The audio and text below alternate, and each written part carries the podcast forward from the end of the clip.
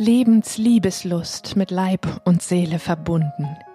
Der Podcast mit Christina Sogel für Heilung mit Körper und Seele, für Erfüllung, Sinnlichkeit und Ekstase im Leben, in der Liebe und im Sex.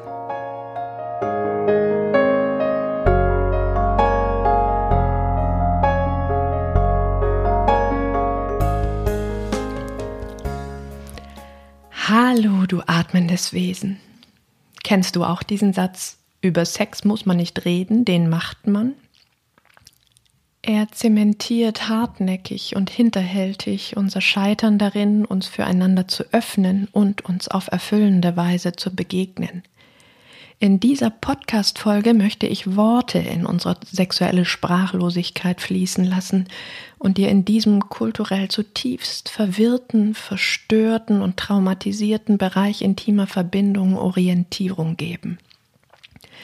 Du lernst in dieser Folge, welche immense Bedeutung Sprachlosigkeit als Symptom kollektiven sexuellen Traumas zukommt, welche Ebenen von Sprache du dir erschließen kannst und wie du ganz konkret euren intimen Raum für Sprache öffnen kannst, die verbindet. Auch wenn diese Folge für sich steht, schließt sie an die letzte Folge an, in der ich über einen Zugang zu deinem ureigenen Sex jenseits kultureller Konzepte gesprochen habe. In meinen Augen ist die Möglichkeit, Worte für sexuelles Erleben zu haben und uns darüber auszutauschen, sowie ein Raum, der diese Worte an sich hält und würdigt, für eine erfüllende Sexualität unerlässlich. Wenn du dir zum Hören einen gemütlichen und ungestörten Platz suchst, die Augen schließt und dich mit deinem Atem verbindest, kannst du die Resonanz meiner Worte in deinem Körper erlauschen und so am meisten davon profitieren. Unsere Worte in Stimme gegossen können so vieles sein.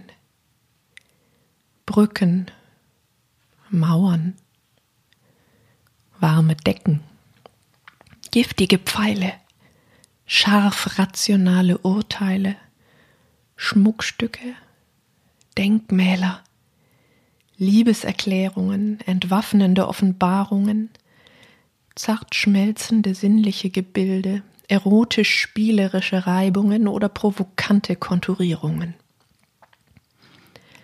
In unserer Kultur kennen wir sie vielleicht mit Ausnahme mancher Poeten als weitgehend körperlos, rational, wenig sinnlich und voll von Interpretationen, Bewertungen und Urteilen. Wir sind viel eher Meister darin, uns hinter Worten zu verstecken, einander damit zu entblößen und zu kritisieren, statt uns darin spürbar und sichtbar zu machen. Für mich sind Worte in der Liebe etwas Wunderschönes und eine einzigartige Bereicherung. Egal ob als erotisch-spielerische Annäherung, zu lustvoller Reibung, Konturierung oder zum verbalen Nacktmachen als weitere Ebene der Zärtlichkeit und Nähe.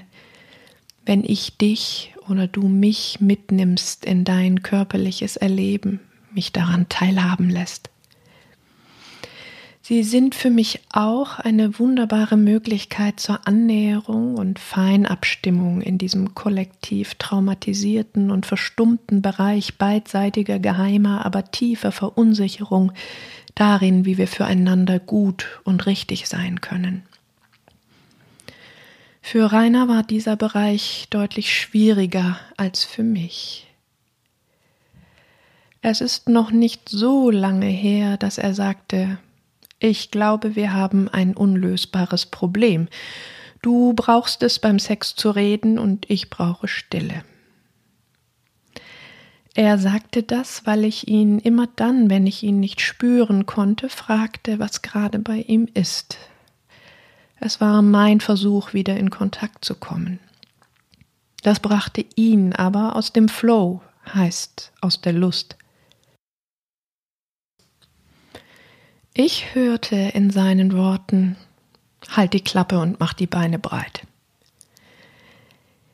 Erst im Sprechen erkannten wir, dass es genau die Momente waren, in denen er aus irgendeinem Grund unsicher geworden und schon längst aus dem Flow gefallen war, es aber zu vertuschen versuchte, damit es weitergehen konnte. Dann fühlte er sich von meinen Worten ertappt und bestätigt darin, dass er etwas falsch gemacht hatte. Mit der Stille wollte er diesem Gefühl entkommen. Ich hätte schweigen müssen, um es ihm zu ersparen. Dann aber wäre ich in Verunsicherung erstarrt. Ich auf seine Kosten oder er auf meine, also tatsächlich unlösbar? Oder brauchen wir einfach nur Mut und Worte an dieser Stelle? In dieser Kultur der Funktionalisierung, der Entmenschlichung, ist Sprache großflächig zu einem rationalen Macht- und Kontrollinstrument geronnen und hat die körperlich-sinnliche Qualität von emotionaler Verbindung größtenteils verloren. Wir kommentieren, interpretieren, beurteilen, korrigieren, kritisieren andere, statt uns und unser Erleben, unsere Wünsche, Bedürfnisse und Grenzen in ihren ureigenen Qualitäten und Intensitäten mit Worten auszudrücken und spürbar zu machen. Fehlender Ausdruck bleibt aber Innendruck, gerinnt zur Enttäuschung, Ärger, Frust und Groll, die wir aber auch geheim halten und nur hinter kritischen Bewertungen verstecken. Wie können wir also eine andere Sprache erfinden, die uns nicht funktionalisiert, manipuliert, missbraucht oder kastriert? Was wir nicht aussprechen, kann sich nicht verändern und wird zur Struktur. Es bleibt, wie es ist und immer war. Trauma ist wortloses Grauen, ist sprachlos verstummt und bleibt in dieser Sprachlosigkeit Tag für Tag gegenwärtig. Es kann nicht zur Vergangenheit werden. Ein befreundeter Liedermacher singt, denn Schweigen heißt vererben, sich immer nur im Kreis zu drehen. Wenn es also schon immer so war, dass im Patriarchat Männer sich das von Frauen nahmen, was sie wollten, notfalls mit mehr oder weniger subtiler Gewalt, sie mit Lautstärke, mit Beschämung oder mit einem Du willst es doch auch verwirrten und mundtot machten. Wenn niemals gefragt wurde, was würde dir gefallen, ist das gut für dich, wie ich dich berühre? Oder gar wirklich gewartet wurde, bis eine zaghafte Antwort hörbar geworden wäre? Wenn also Frauen längst vergessen haben, dass es von Belang und vorgesehen sein könnte, was ihnen anderes als den Männern gefiele, dann gibt es ohne das oder gerade weil nie ein Wort darüber verloren wurde, höchstwahrscheinlich bis heute eine heimliche Einigkeit in diesen uralten Machtstrukturen, ohne dass es uns bewusst oder gar böswillig wäre. Einfach weil es schon immer so war weil schon unsere Urgroßmütter unseren Großmüttern in stillen Stunden hinter vorgehaltener Hand so von ihren Männern und den Gesetzen des Lebens erzählten. Dann leben diese Strukturen undercover in widersprüchlichen Botschaften zwischen uns weiter. Vielleicht sagen deine Worte als Mann, und du meinst es tatsächlich so, ich bin anders als all die schlimmen Männer. Natürlich möchte ich wissen, was dir gefällt und was nicht. Und dennoch sind deine Berührungen und Küsse vor lauter nicht bewusster Unsicherheit so gar nicht fragend, machen einfach. Zumal das ja auch eure patriarchale Aufgabe ist, zu wissen, was die Frauen wollen. Im Patriarchat bedeutet das eben nicht zu fragen, um zu wissen, sondern Unsicherheit zu unterdrücken, zu verleugnen und einfach zu machen. Ebenso haben wir Frauen gelernt, unsere Neins, unser Taubwerden und Verschließen nicht zu spüren, schon gar nicht zu äußern und einfach mitzumachen, bis wir selbst nicht mehr wussten, wohin unser Begehren verschwunden war. So waren wir alle auch schon Kinder des Patriarchats. Söhne und Töchter von Müttern, die voller Furcht und Verachtung für ihre Männer ihre Söhne klein und abhängig hielten, ihre Töchter die Angst vor den Männern lehrten. Kinder von Vätern und Müttern, die mit zwei Weltkriegen in den Zellen unberührbar geworden waren und nicht wussten, wie Zärtlichkeit und Nähe geht. Sinnlich verhungert sind wir als Kinder, oder zu früh in die Liebe der Erwachsenen verführt und missbraucht. In meinen Behandlungen erlebe ich so viele Männer und Frauen, in denen ein schmerzlich unerfüllter kindlicher Hunger nach sinnlicher Wärme und Nähe untrennbar vermischt und verwirrt ist mit erwachsenen sexuellen Wünschen oder Ängsten. Frauen, die von ihren Vätern und Großvätern gehört hatten, ich hab dich einfach ganz besonders lieb. Ich zeig dir etwas Schönes, wie die Erwachsenen sich lieb haben.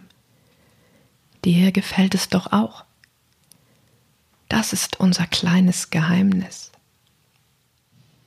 Vielleicht sogar, du darfst es niemandem verraten, sonst passiert womöglich der Mama etwas Schlimmes. Frauen, die gelernt haben, Sex zu fürchten und als Muss zu empfinden, weil sie damit nur ein weiteres Kind zu befrieden haben und es dabei als allerletztes um sie geht. Weil es einfach ein unterkühlt gereiztes Wochenende mit knallenden Türen bedeutet, wenn sie im Bett nicht die Beine breit machen. Männer, die chronisch sinnlich zu kurz gehalten wurden, Sex als einzige Form sinnlichen sich Spürens und lebendig Fühlens mit Tunnelblick suchtartig suchen und gar nicht genug davon kriegen können.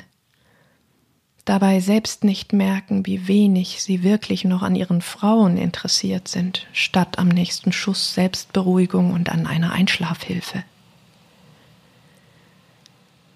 Nicht nur für mich, sondern auch für die Männer selbst ist es jedes Mal wieder so berührend und erleichternd zu merken, dass sie gar nicht diese unstillbaren Sexmonster sind, als die sie sich selbst gefühlt und in den Augen ihrer Frauen gesehen haben.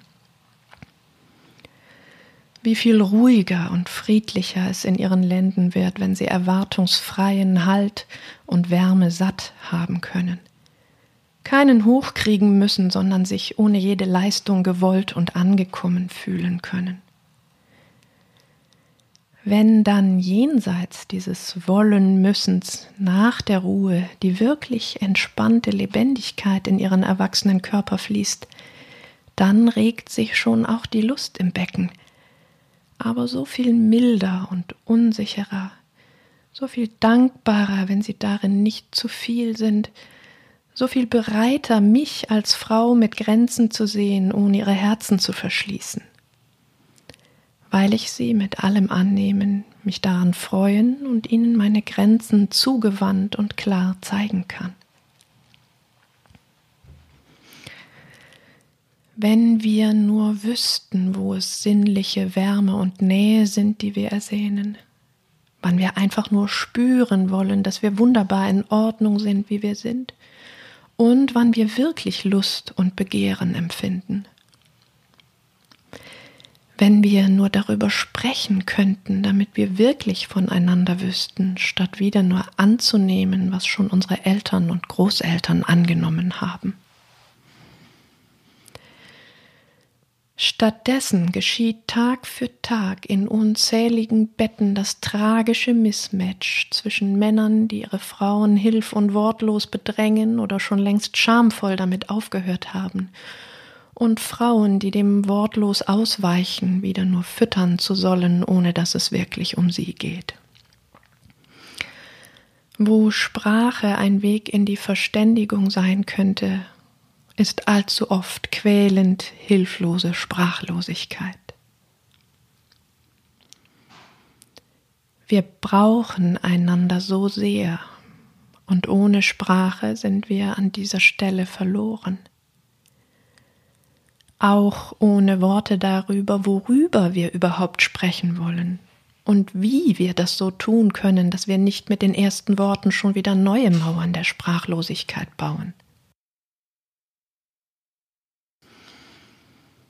Ob wir neue oder andere Worte für unsere Körperteile brauchen oder für unsere Empfindungen, für das, was wir uns wünschen oder erstmal einen Raum, den wir mit Worten erschaffen, vorbereiten und einrichten können, in dem eine fragende Stille darauf wartet, dass deutlichere Empfindungen oder Wünsche in ihr erst entstehen können, schlicht und einfach, weil wir beide uns dafür interessieren. Auch für Grenzen uns interessieren, möglichst ohne sie als Kränkung oder Ablehnung hören zu müssen. Wenn nicht all der jeweilige uralte Schmerz das für unsere Ohren und Herzen so schwer machen würde. Rainer und ich sind ja nun wirklich schon ein gutes Stück weit diesen Weg gegangen, haben für so vieles Worte gefunden und so vieles besprochen, Vertrauen in diesen Raum gefunden, in dem wir uns für nichts schämen müssen, jederzeit alles Platz hat und besprechbar ist, ohne dass Türen zugehen. Und dennoch gibt es immer wieder neue Situationen, die uns an Orte führen, über die wir noch nicht gesprochen haben, wo immer noch tiefer Schmerz steckt, der gesehen und geheilt werden möchte. Neulich erst diese.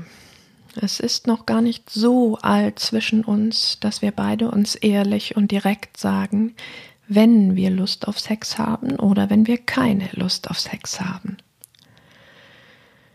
Wir beide waren in unseren ersten Ehen sexuell so verhungert, dass es da hinter der ersten Erleichterung miteinander so eine Erlösungshoffnung an uns selbst und aneinander gab, gepaart mit milder Alarmbereitschaft bei uns beiden, wenn mal zwei oder drei Tage nichts lief.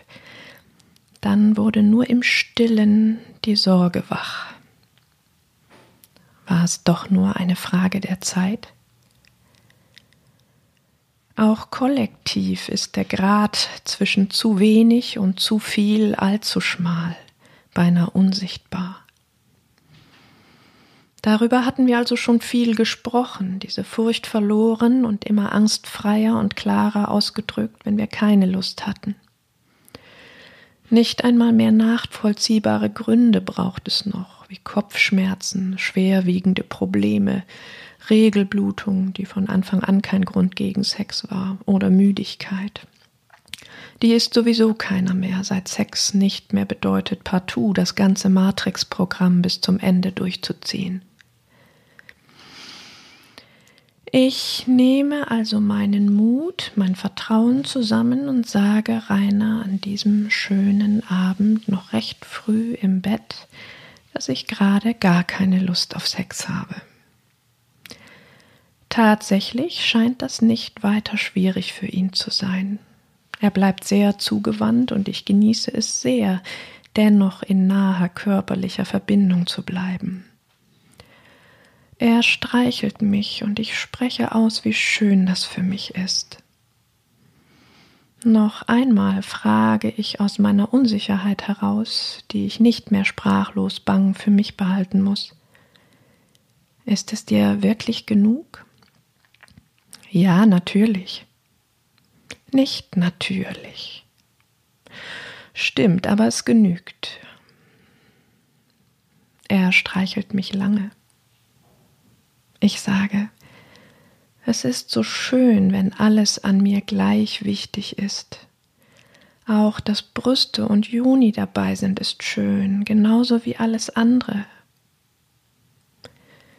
Besucht, gesehen und weitergezogen. Rainer hat Lust. Ich frage ihn das und er bejaht. Und dann bleibt seine Hand beim Streicheln an meiner Juni hängen, wandert nicht mehr weiter, lässt sich nieder und fängt ganz subtil an, mehr und weniger Druck auszuüben. Ganz leicht nur. Da entsteht eine Anspannung bei mir. Seine Worte haben gesagt, es genügt, alles ist gleich wichtig. Seine Hand sagt auf einmal etwas anderes. Seine Worte stimmen nicht mehr. Will er mich doch dazu bringen, Lust zu haben? Genügt es doch nicht? Habe ich es nicht gewusst? Es kostet mich Überwindung, seine Hand wegzuschieben, hatten seine Worte doch ganz anders geklungen. Das Wegschieben reicht zwar, um die Grenze zu klären, aber was bleibt, ist die Verunsicherung. Verdächtige ich ihn zu Unrecht der Lüge? Er bleibt zugewandt, seine Hand wandert zu meinen Brüsten und streichelt nun nur noch dort. Wir können sprechen, aber meine Wahrnehmung ist verwirrt. Ich sehe das kollektive Trauma zwischen uns. Er ringt damit falsch gewesen zu sein, ich fühle mich als die Hypersensible, also im Grunde auch als übertrieben und falsch. Irgendwie will ich dann Joni schmusen, das heißt, sein Schwanz liegt außen an meiner Joni, weil ein bisschen Lust in mir entstanden ist durch seine Berührungen. Wir schlafen dabei ein, Erst am nächsten Morgen ist da plötzlich ein anderes Gefühl. Ärger über das, was ich von jetzt als Verrat empfinde. Ich habe es gewagt, mich nicht zurückzuziehen ohne Lust, sondern in der intimen Nähe zu bleiben. Habe mich offenbart, er hat mir mit Worten Sicherheit gegeben und mein Vertrauen missbraucht, wie Väter die Töchter missbrauchen. Wir kuscheln jetzt besonders schön, weil wir uns so lieb haben. Ich bin überrascht zu spüren, dass ich die Lust, die seit gestern Abend durch die Stimulation leicht in mir fließt, fast ablehne an diesem nächsten Morgen. Du willst es doch auch, klingt in meinem Kopf. Ich bin sicher, und er bestätigt es später, es war ihm tatsächlich nicht bewusst. In unserer Kultur sind zwischen Übergriff und Totalrückzug unsere Wahrnehmung und die Feinabstimmung in Bezug auf Grenzen in all ihrer Sprachlosigkeit zutiefst ungeübt, verwirrt und verstört. Wir beide waren Pioniere mit unserem Ringen um Worte an dieser Stelle. Das hat uns nach einem weiteren ausführlichen Gespräch schnell wieder verbunden.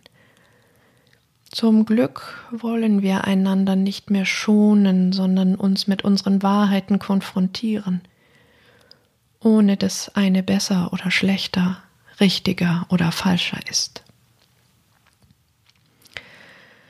In dieser Situation wird so wunderbar sichtbar, wie fein und graduell sich unsere Wahrnehmung verändern kann, wenn sexuelle Energie ins Spiel kommt.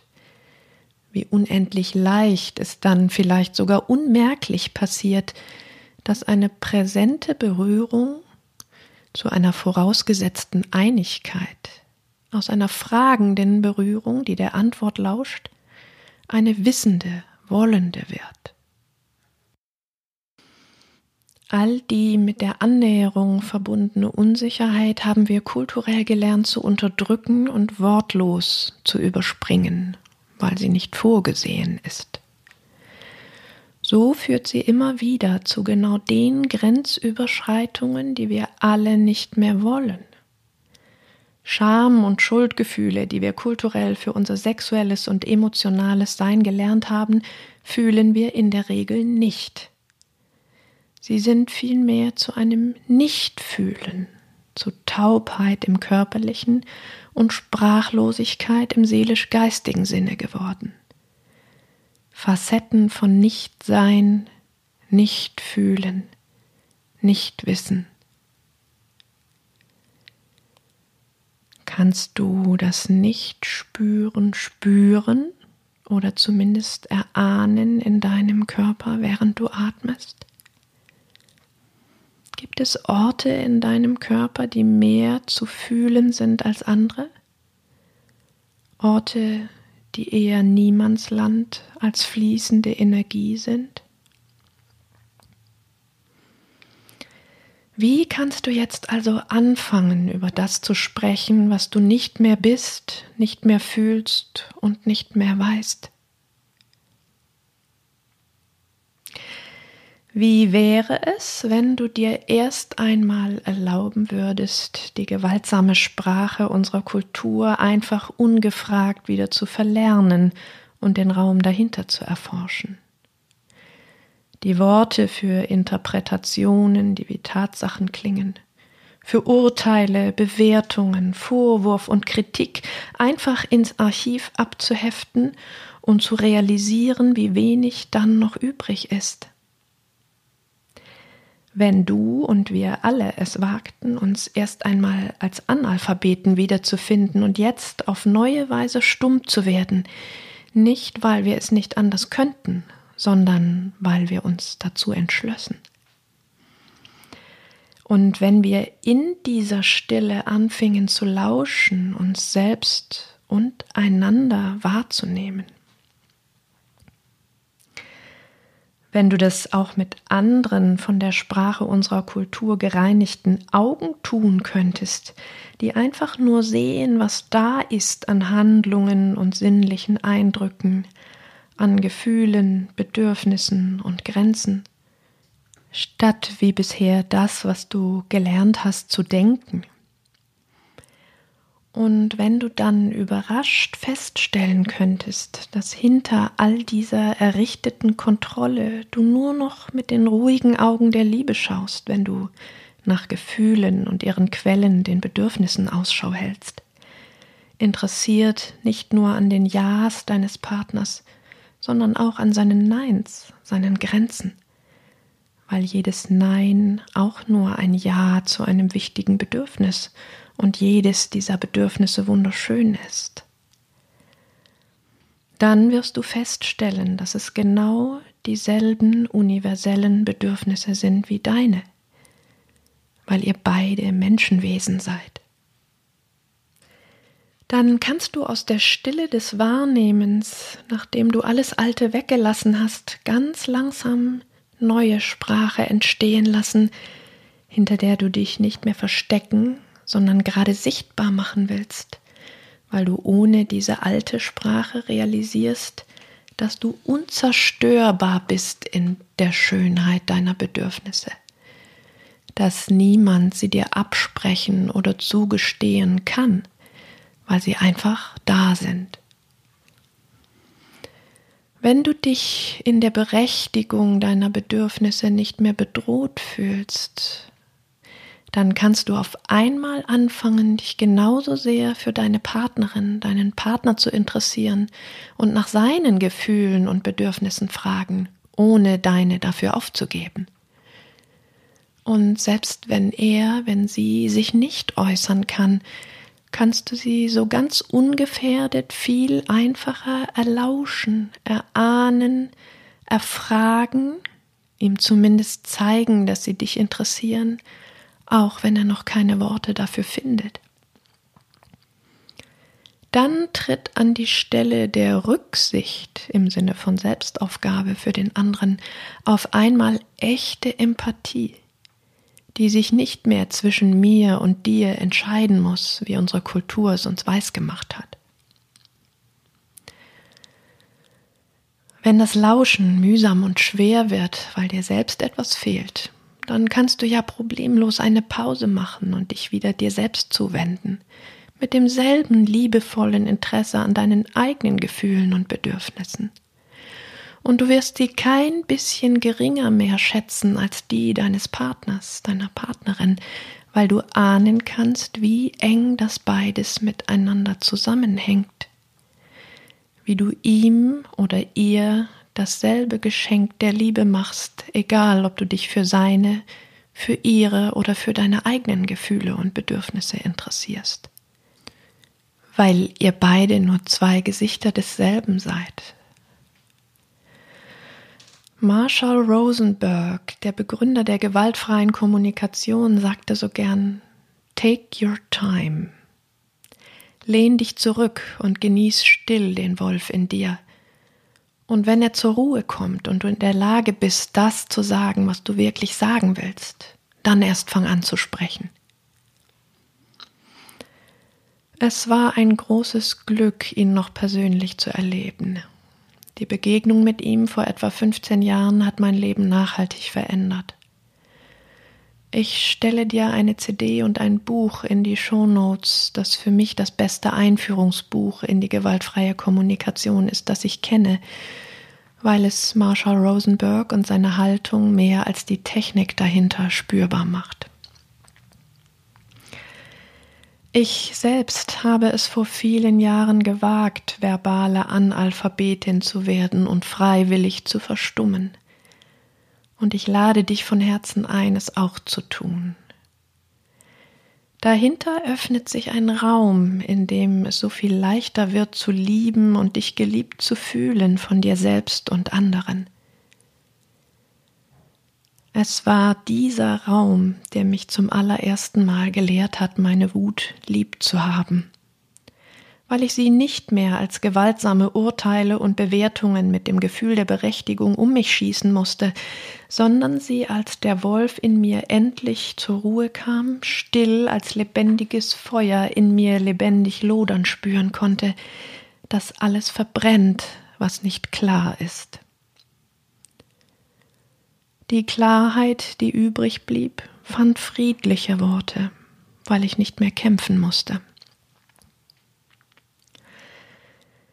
Der allererste Schritt ist tatsächlich deine Entscheidung dazu, auch wenn du noch nicht den geringsten Plan hast, was du sagen wirst. Solange du nicht klar darin bist, wirst du vermutlich die erstbeste Abbiegung daran vorbeinehmen, sobald du mit dieser Unsicherheit in Kontakt kommst, oder sogar den neuen Weg aus Gewohnheit übersehen. Nur wenn du ihn wirklich finden willst, wirst du früher oder später den Ausweg entdecken. Wenn du entschieden bist, gibt es gute Möglichkeiten, es dir leichter zu machen. Du kannst außerhalb der intimen Situation, in einer entspannten Situation, ohne Zeitdruck, deinem Partner, deiner Partnerin von dieser Entscheidung erzählen und ihn oder sie um Unterstützung bitten. Zum Beispiel so. Ich möchte, dass wir es leichter haben, uns füreinander zu öffnen. Und ich habe eine Idee, was uns dabei hilft. Wenn ich wissen könnte, was für mich gut wäre und was nicht, wenn ich es dir in aller Unsicherheit sagen und sicher sein könnte, dass du es aushalten und als Unterstützung erleben könntest, wenn du auch mir sowas sagen könntest und ich es einfach annehmen und für mich überprüfen könnte, ohne es unbedingt tun zu müssen. Ich kann das noch nicht, aber ich fände es wunderbar. Möchtest du das auch? Möchtest du mir helfen? Könntest du dir vorstellen, dass wir ein Signal vereinbaren dafür, wenn da irgendwas ist, was wir nicht genau spüren können? Und dass wir uns dann den Raum zum Forschen schenken? Einfach miteinander innehalten und nach innen lauschen? Und dann darüber sprechen, was wir gefunden haben? Wollen wir aufhören, Unsicherheit zu vertuschen und versuchen Worte dafür zu finden. Du brauchst nicht auf den richtigen Moment zu warten. Du kannst ihn herbeiführen. Höchstwahrscheinlich ist eine solche Einigung noch relativ einfach, wenn sie mit dem Wunsch nach Zusammenfinden eingeleitet ist. Und lass dich gern überraschen, dass es auch leicht gehen kann. Genauso wahrscheinlich ist es aber, dass du erst einmal anfängst zu bemerken, wo es dir überall nicht gelingt, das vereinbarte Signal zu geben. Das ist wunderbar, denn dann bist du schon einen Schritt weiter und kannst einfach bei nächster Gelegenheit hinterher darüber sprechen, sobald es geht. dass du dein Verstummen bemerkt hast und was da gerade zuvor gewesen war. Und du kannst fragen, ob dein Partner, deine Partnerin etwas davon bemerkt hat oder wie es ihm an der Stelle gegangen ist. Und so könnt ihr ganz langsam euch quasi von den Randbereichen aus heranpirschen, indem ihr anfangt, über das Verstummen zu sprechen und was dem vorausging. Dann wird es immer leichter, euch auch in den Situationen, wenn es geschieht, auf die Worte außerhalb dessen zu beziehen und ein Netz zu spannen, das euch hält und immer mehr trägt. Wie fühlt sich das an? Atme tief, lausch und erlaub dir, was auch immer da ist oder auch nicht.